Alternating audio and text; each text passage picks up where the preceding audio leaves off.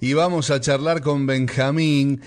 Benjamín eh, es una persona diferente, especial, por un montón de cosas, digo. No todo el mundo es bombero, no todo el mundo eh, anda recorriendo el mundo, eh, no todo el mundo escribe un libro.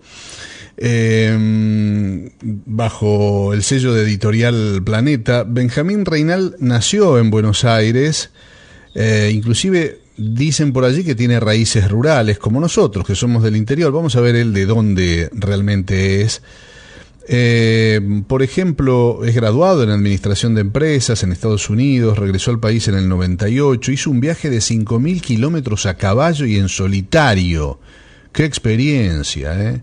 Bueno, queda esa experiencia en un libro y en la actualidad vive en Bariloche, pero ahora me dicen que no está en Bariloche y el libro se llama contra el fuego, ¿no? Justamente que el sur está viviendo esta circunstancia tan trágica y desastrosa para unas 500 familias en la zona del Bolsón. Él debe estar en tema porque me dicen que no está en la Argentina en este momento. Pero su libro, Contra el Fuego, habla de los incendios, los rescates desde la mirada de un bombero.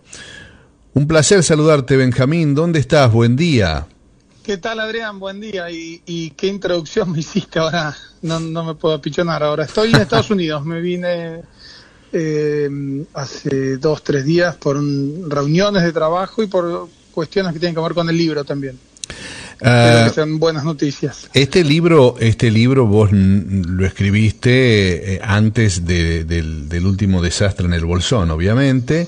Inclusive te fuiste justo a Estados Unidos más o menos en la época eh, de los incendios, de los últimos incendios, que parece sí, pero estuve en los últimos incendios, ¿eh? O sea, en los incendios de Bolsón, sí, convocaron a bomberos de Bariloche y fuimos en mi cuartel eh, varias veces, en ah, camionetas que iban y volvían a hacer apoyo, así que los conozco de cerca de hecho, mira lo que son las vueltas de la vida. Yo me hice bombero a raíz, hace seis años a raíz de un incendio ahí al lado, en Cholila. Eh, eh, toda esa región está muy castigada por los incendios y, va a seguir, van a seguir ocurriendo, eh, porque vienen de la mano del hombre y aunque cueste entenderlo, son la, inmensa mayoría son intencionales, Adrián. bueno, eso, eso es lo que cuesta entender. explica cuál es la filosofía de vida del sur que hace que algunas mentes terminen haciendo, porque no no se entiende aquí, ¿viste? Eh, y por ahí vos lo pero no es una, sí, creo que no es una filosofía, esta gente creo que de filosofía no, no conoce ni el término, pero aparte es un fenómeno global, eh, los incendios forestales en todo lado del mundo son eh, la inmensa mayoría intencionales mm. y el resto por negligencia. El, el incendio por origen natural el que atribuimos a un rayo es muy, muy extraño.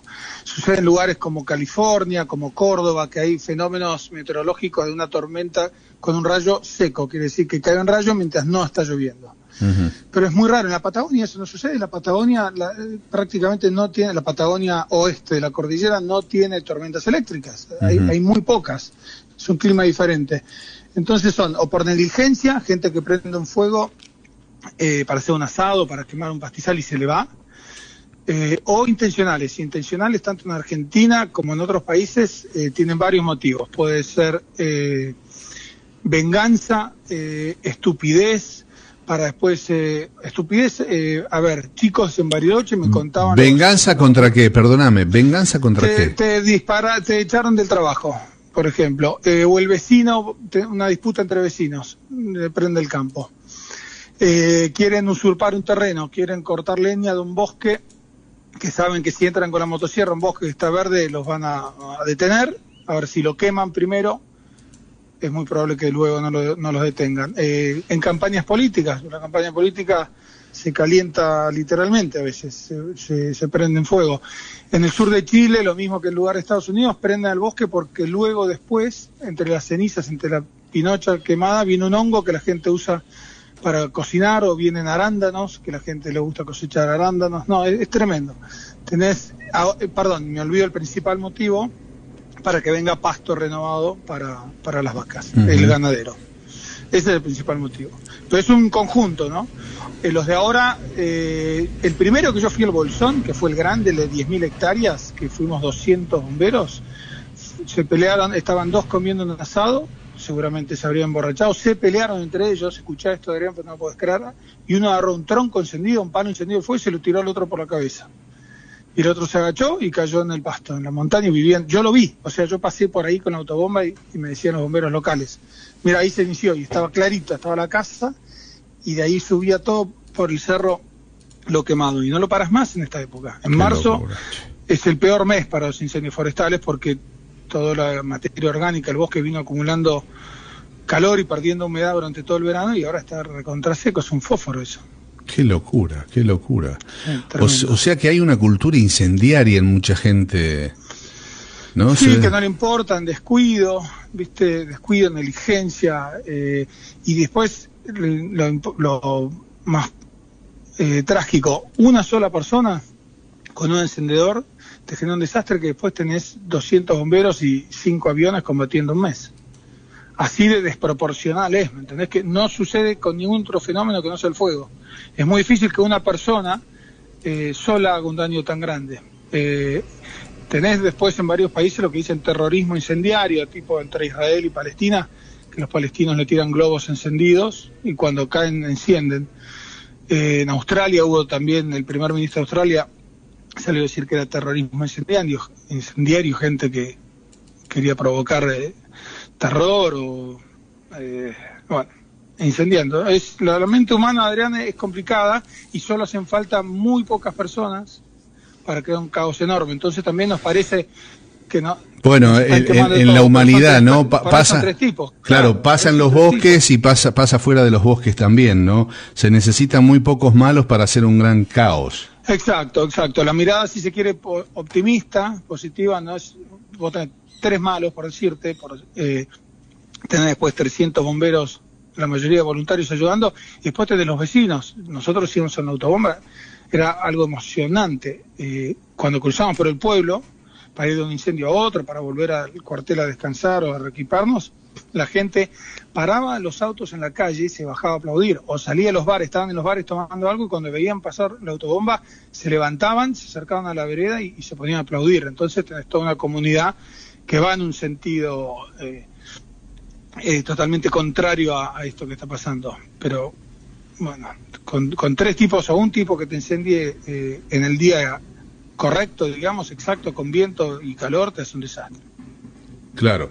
Eh, el libro, ¿por qué, por dónde va, obviamente, tu experiencia como bombero? ¿Habla de todo esto? ¿Habla de la... eh, del- de los momentos en los que se inicia el fuego, habla del durante el fuego, ha- o habla de lo que está pasando ahora. Ayer hablábamos con una habitante del hoyo allí, que, eh, bueno, la familia, sus hermanos habían perdido directamente toda la casa, ellos estaban con el fuego al, eh, llegó hasta el- hasta mm, prácticamente el, el- el- el- el patio, digamos, de la chacra. Eh, el fuego se murieron dos personas, ¿eh? O sea, Sí, no, no, sí, no, no sí, sí, pasando. No, Se claro. quemaron 200 casas. Hay 200, en la Argentina no está la cultura de un seguro antiincendio, nadie tiene. Esa gente que perdió la casa perdió absolutamente todo, Adrián, perdés hasta el DNI, las fotos, los documentos, la plata, los No, juguetes, no, los chicos, la mascota. Quedás en la calle. Imagínate vos, vos que fuiste, salís al supermercado, cuando volvés no tenés más nada, tenés la bolsita del supermercado y tu teléfono. Nada más. Te quedaste, no, es tremendo. Eh, el libro es una eh, es un libro de historias de bomberos, todas reales, eh, mayormente argentina, pero muchas de otras partes del mundo. Están las historias icónicas, más grandes, eh, no son solo incendios, la mayoría, de hecho, no son incendios, son rescates de todo tipo. Eh, y también es una radiografía del presente, de lo que está pasando, todo contado por ellos, desde la mirada de los bomberos, de los brigadistas, hay relatos de, paramédicos, eh, porque los bomberos trabajamos mucho con paramédicos en conjunto. Por ejemplo, en el accidente del tren de Once en Cromañón, ahí hablan eh, en, la- en el avión del APA, cuando cayó el avión del APA, recordemos, hablan también los paramédicos. O sea, es un libro sobre el mundo de la emergencia y de los rescatistas. Eh, uno aprende un montón leyendo a esta gente, pero no es un libro didáctico, digamos, es un libro de historias que tiene mucha emoción, ¿me entendés? Mucha experiencia y mucho en primera persona. Yo cuando, yo me llevó tres años y medio, entrevisté decenas de bomberos, no sé, 40, 50 bomberos. Eh, y cuando veía que decían algo muy fuerte, de mucha emoción, directamente lo dejé en primera persona, que fuesen ellos eh, los que lo contaban. Eh, ¿no? En primera tiene siempre más, más llegada. Y después, bueno, te digo, hay incendios forestales, incendios de casas, rescates de todo tipo y después muchas experiencias de vida de bomberos. A mí me parecía que el libro tenía que reflejar un poco lo que es un, un cuartel que cuando toca la sirena vos no, no tenés ni idea dónde vas a ir. Entonces vos pasás de una historia enorme por ahí, en el libro, ¿no? A una historia chiquita totalmente inesperada, a veces graciosa. Trataba de poner historias divertidas para que no sea todo tan tan trágico. Es, una vida lo que voy a decir, pero nadie llama a los bomberos por algo bueno. Claro. Lo que te llaman es, es, está ocurriendo una desgracia o, o una posible desgracia. ¿Cuáles son las, las dos historias de este libro? Digo, como para que también la gente se entusiasme eh, y, te lo compre, porque eso este, es en definitiva eh, el deseo de, un escritor, ¿no? Bombero y un poco... Sí, sí, que se difunda el mensaje, por eso yo te agradezco por el llamado. Eh, mira, hay una historia totalmente desconocida y que es increíble que se está estudiando en, libros de texto para bomberos en todo, en varias partes del mundo, que fue un rescate en una mina en Santa Cruz, una mina de carbón. Se incendió en el, creo que fue 2004, una mina de carbón, para que la gente tenga idea, esta mina de carbón en Río Turbio tiene 70 kilómetros de túneles a 600 metros bajo tierra. Eso es más que la red de subterráneos de, la ciudad de Buenos Aires. Eh, y quedaron mineros atrapados. Y, intentaron los bomberos locales, con el grupo Rescate la Mina, pudieron sacar solo unos pocos y luego no pudieron ingresar más porque había explosiones, explosiones por los mismos explosivos que había, ¿no? Las minas tienen pañuelos explosivos adentro. Mm. Gases, gases tóxicos, humo, bueno, un ambiente imposible. Perdóname, ¿cuándo fue esto? Porque no, no, no lo recuerdo. Sí, Río Turbio, no, que no es tan conocido y fue increíble. Los mandaron en el tango, era tan urgente que subieron al grupo especial de rescate de los bomberos de la Ciudad de Buenos Aires, que son la élite en rescate, son buzos, son los que hacen todos los rescates de, suicidas en Buenos Aires. eh, y los mandaron en el Tango 01 para allá, en la misión más difícil, más difícil que tuvieran. Eh, son los que, este grupo que de rescate son los que estuvieron, por ejemplo, en AMIA y, y, en, y en la Embajada de Israel. ¿Esto fue, fue después de los, de los mineros chilenos, del famoso caso?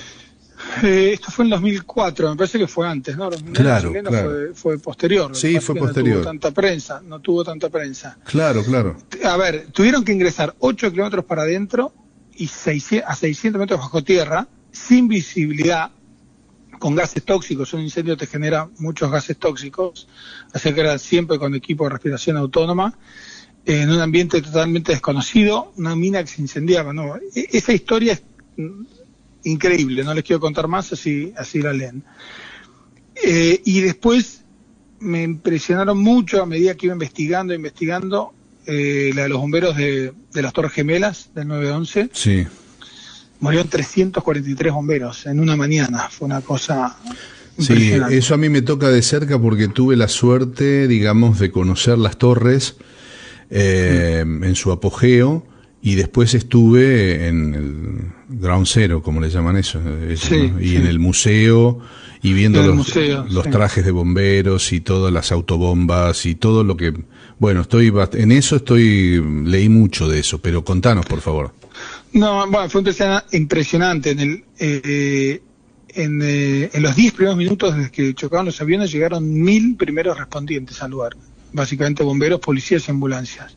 Claro, nadie pensaba, pensaba que se iban a caer. Hay todo un tema de estructural que fue sucediendo. El, combustible, estos aviones acaban de despegar tenían 30 toneladas de combustible jet cada uno y empezó a derretir las columnas de no tenían columnas de hormigón de concreto interior sino que la estructura del edificio para maximizar el espacio de alquiler de oficinas era un exoesqueleto era esas columnas de hierro que veíamos por afuera se sostenían ahí esas se dilataron con el calor y colapsó el primer piso y ahí después cayó todo en cascada y tenías 350 bomberos adentro eh, y 100 policías. Un, desastre, gente que estaba subiendo a rescatar eh, personas. Esta historia es increíble por donde la mires. Eh, pensá que hay cuarteles que salieron, mandaron todas sus dotaciones y no volvió nadie.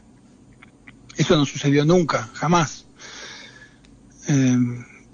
Fue la, torre, las torres gemelas. Eh, no había ningún bombero, bombero argentino, no había. No sé qué hubo. Había un bombero argentino, ¿Ah, sí? de Bahía Blanca. Sí, había ah. un chico de Bahía Blanca que se había ido a Estados Unidos a trabajar, se hizo bombero y estaba en uno de los cuarteles más cerca, fue los primeros en llegar. Eh, se acababa de casar, pobre chico, y nunca apareció directamente.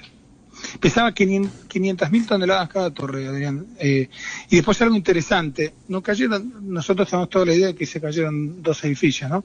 Se cayeron seis edificios, cuatro sería, eh, y dos tuvieron que derrumbar ellos posteriormente por el, el estado ruinoso en el que habían quedado. Eh, A mí me, me, llama la atención cómo quedó intacta la iglesia, esa centenaria que hay, esa parroquia que ah, tiene como 300 años, inclusive, viste, como, como era antes, eh, con un cementerio en el patio de esa parroquia, claro. que quedó, viste, estas cosas medias milagrosas, ¿no? Quedó intacta, eh, a pesar de que los edificios a los costados, como vos decís, quedaron todos dañados. Eh... Sí, sí, les caía, en inglés se llama el debris, los escombros encendidos y parte del fuselaje cayó y encendió otros edificios. Y como ahí la prioridad de los bomberos ya eh, había cambiado, nunca fue apagar el incendio, sino rescatar las víctimas. Vos tenés como prioridad siempre la vida de las personas, ¿no? En una operación de esa magnitud, mm. lo que tienen que hacer los bomberos es rescatar a la gente. Después apagar el incendio, era un incendio inapagable. Tenías, cada piso tenía 4.000 metros cuadrados. Mm. Eh, y se estaban incendiando más o menos 10 pisos de cada edificio. O sea, tenías 4 hectáreas de fuego en un piso 100, olvídate, o sea, de pagar eso. Eso va a arder y arder y arder, se va a apagar cuando se quede sin combustible. Eh, ese fuego, eh, el de estos escombros cayeron arriba del Hotel Marriott y de otra torre que estaba al lado y se empezó a prender fuego. Y los bomberos obviamente abandonaron ese fuego, no, no había manera, una vez que se desploman las torres y pierden 340 los propios, el incendio al lado ya no importaba, ya estaba la gente evacuada y esos dos edificios se quemaron tanto que se debilitó la estructura y también se demolieron. ¿Te también se cayeron solos, perdón, se cayeron solos. ¿Te acordás del incendio acá de Iron Mountain, donde murieron varios también, no? Sí, tremendo. Eso fue intencional, ¿no? Dicen. Va, ¿qué se dice en el mundo del bombero? Eh, no está claro, yo leí un, peritaje que decía que sí. Eh, pero la verdad que no cambia, hay muchos incendios intencionales y no se mueren 10 bomberos, digamos. No, no, yo no ligo eh, la intención, digamos, o no, no es que se murieron porque fueron intencionales, ¿no? Eh, fue una tragedia, los bomberos estaban actuando bien, o sea, o sea, ¿qué digo con lo intencional? El origen de, no, no, no, si fue intencional o no, no hace que un incendio en sí sea más trágico o haya fatalidades, ¿me explico? Ellos no mueren por, por la intencionalidad, sino estaban eh, combatiendo desde afuera, estaban bien posicionados, porque el fuego ya estaba todo declarado en un galpón enorme, y lo que pasó fue increíble, es un error de construcción, una negligencia de construcción. En los códigos de construcción de Buenos Aires te dicen que la estructura metálica, esta que la que sostenía era un depósito de papeles, ¿no? Entonces imagínate por adentro una estructura metálica enorme con estantes. Esa estructura tiene que estar separada de la pared de la pared exterior del edificio. Bueno, acá la habían amurado. Y estos estantes de madera, estas vigas enormes de madera, tenían como 50 metros. Con el calor se, se dilataron y al dilatarse empujaron la pared para afuera, justo donde estaban los bomberos. Los incendios siempre las estructuras, las paredes colapsan hacia adentro. Por eso los bomberos suponían que estaban en un lugar seguro. Estaban mm. desde afuera, habían abierto la puerta y habían colocado un monitor, que es como una lanza de agua muy grande, mucha presión, y estaban enfriando y apagando desde ahí. Cuando esta pared enorme tenía como 6-7 metros de altura y 40 centímetros de espesor, se les cayó arriba. Eh, Porque la empuja entonces eh. las vigas de hierro de adentro, ¿no? Qué interesante. Benjamín, ¿cómo te definís? ¿Qué te sentís? Este, mm, sos graduado en Administración de Empresas, sos bombero, ahora sos escritor con este libro. Mm. ¿En dónde te, ¿A dónde te ubicas? Me parece que de una difícil categorización, no sé, me gusta decir siempre en medio en chiste que soy un hombre del renacimiento, viste que en el renacimiento hacían un poco de todo, pero mm, creo que mi base y desde donde nace todo, eh, soy un tipo de campo. Yo me crié en el campo, viví en el sur de Córdoba, en la Bulaya, hasta los cinco años. En la Bulaya, ¿conoces un chales? ¿Eh? ¿Conoces un no, chale? No, conozco un chale. Ah, yo no, en la Bulaya cuando era áspero, digamos, no había señal de teléfono, no había nada. en el año 75, no era ahora, el campo. Ah, claro. Y después... Eh, ¿Vos sos nacido en qué año? ¿En el 75? 74. 74. 74. Después viví siete años en un campo en, Lincoln, en la zona de Lincoln. Sí. Mi madre es de La Barría y yo trabajé muchos años en un campo de La Barría y en uno de Lincoln. Eh, mis hijos mayores nacieron ahí en Lincoln. Claro. Y el viaje a caballo lo hice con esa raíz rural muy incorporada. No, no lo hubiese hecho si no tenía eso. Ese viaje a caballo, ¿de dónde, a, ¿de dónde a dónde lo hiciste? Salí de Lincoln después que me gradué en Estados Unidos, volví, me fui a vivir a Lincoln y con dos caballos criollos salí de ahí. Lincoln lo ubiquemos, ubico la gente, es oeste de la provincia de Buenos Aires.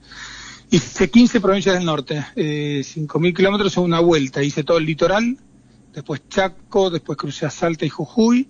Desde Jujuy bajé a Mendoza, eh, la parte, si se quiere, más eh, dura del viaje sucedió ahí, por, porque desde Catamarca hasta San Juan viajé de noche por el calor, me tocó verano, en febrero, eh, y me quemaba a mí la cabeza y a los caballos andar 10 horas bajo el sol de La Rioja en febrero.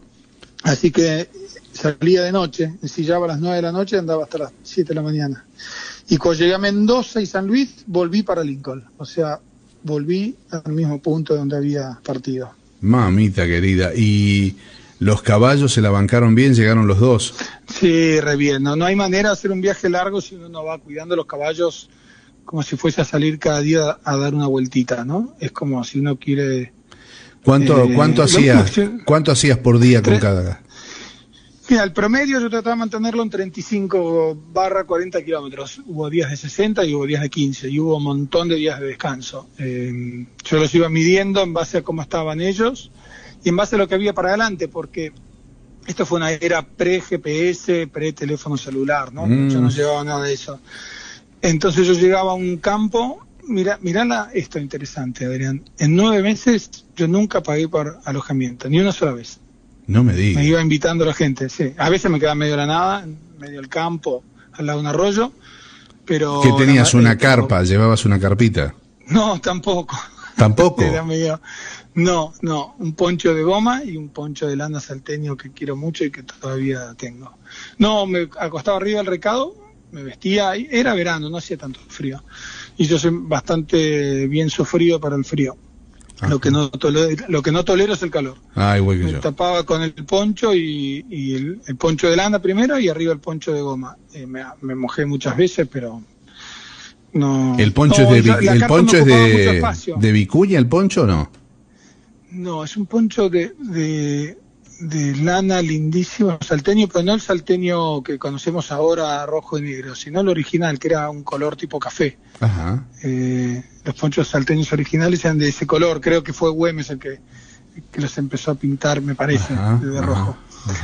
Eh, y qué te decía, bueno, las postas las hacía en base a lo que había para adelante. Yo paraba en un campo y me decían, mirá, la próxima tenés una estancia o un campito o una con policía, paraba mucho en estaciones de policía, en escuelas.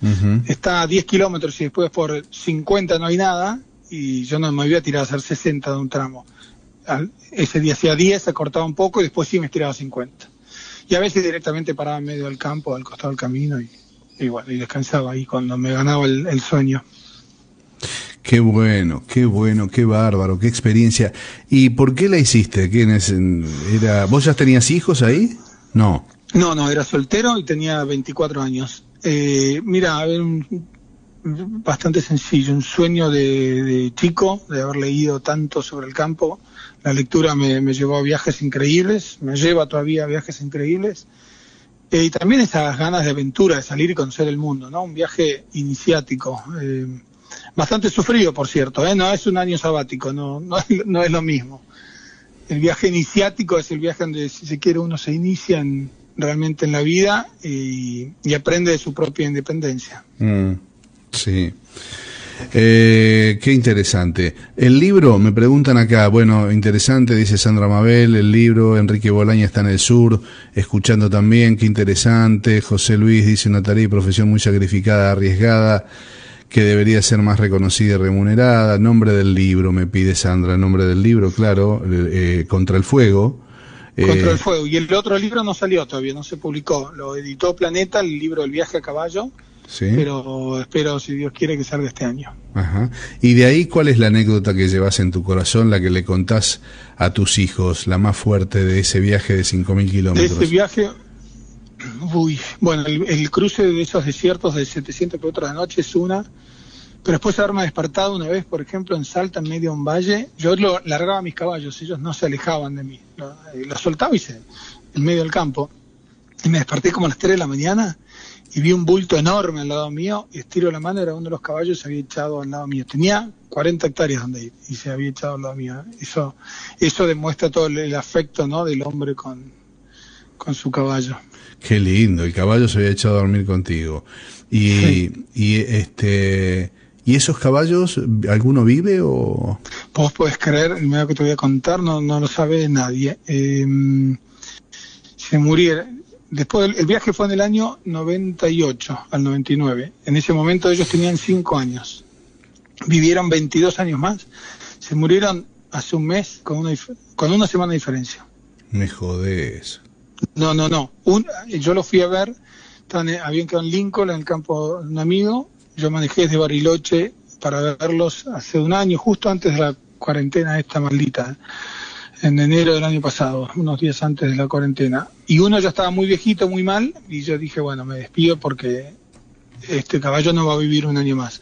Pero el otro estaba gordo, fuertísimo, eh, podía vivir, tenía 26 años o 27. Y me llamó mi amigo hace un mes y me dice, che, Benja, te quiero decir esto, se murió un tal caballo, el Pampa se llamaba, ya- a mí me destrozó el corazón. Me llama a la semana y me dice, no vas a poder creer, se murió el otro. Que, que No, me mató. estaban como Sí. también este eh, no No, mimetiz. él me dice, se murió de tristeza, me dice, Claro. no se iba de al lado. Yo no puedo creer que un animal, que algo... Che, ¿y a vos te, conocían cuando lo ibas a ver? ¿Te conocían? Bueno, esa es la otra anécdota linda. No me veían hace 15 años. O, sí, pues yo me fui de ese campo en Lincoln, viví en Buenos Aires, después viví en el sur, donde vivo ahora, y no los veía hace 15 años. Eh, y viajé para verlos y despedirme y me reconocieron. Tardaron un poco. Los silveros estaban sueltos hace 10 años. Mi amigo me dijo, no los vas a poder ag- agarrar, están resueltos. En un potrero de 60 hectáreas con una laguna. Mm. Eh, los fui silbando, silbando, me acerqué, sí, me reconocieron, me di cuenta porque ba- bajaron la cabeza y se quedaron al lado mío. Fue una tarde en enero del 2020 y siempre la voy a recordar con, con mucha nostalgia. Te conocieron, qué bárbaro, eh, lo que contás. Sí, sí, yo me me olieron la cabeza, el, el pelo es donde el caballo generalmente vuela a una persona. Si vos agachás la cabeza, va y te huele el pelo, la nuca.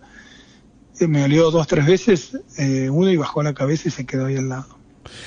Mira, te voy a regalar este, los periodistas, los locutores, como en mi caso, eh, qué sé yo, tenemos en la palabra por allí nuestra fortaleza, ¿no? Y yo me voy a apoyar sobre un... para despedirte, no lo hago habitualmente, pero como vos sos un tipo extraordinario, eh, fuera de lo común, fuera de lo ordinario, eh, te voy a leer, nunca lo hago esto, ¿eh? Eh, para cerrar la entrevista y a manera de saludo y de reconocimiento a un poema de Hamlet Lima Quintana que tal vez conozcas, ¿sí? Ah, gra- gracias, es un gran honor lo que estás haciendo, me vas a hacer emocionar, Adrián. Dice así, gente necesaria. Hay gente que con solo decir una palabra enciende la ilusión y los rosales, que con solo sonreír entre los ojos nos invita a viajar por otras zonas, nos hace recorrer toda la magia. Hay gente que con solo dar la mano rompe la soledad, pone la mesa, sirve el puchero, coloca las guirnaldas que con solo empuñar una guitarra hace una sinfonía de entrecasa. Hay gente que con solo abrir la boca llega hasta todos los límites del alma. Alimenta una flor, inventa sueños, hace cantar el vino en las tinajas. Y se queda después como si nada.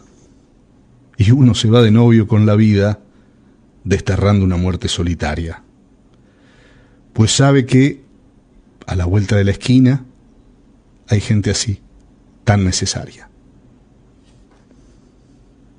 Una, una belleza. Muchísimas gracias, Adrián. Me quedo con lo de andar de novio con la vida. Abrazo grande, viejo. Gracias. otro para vos.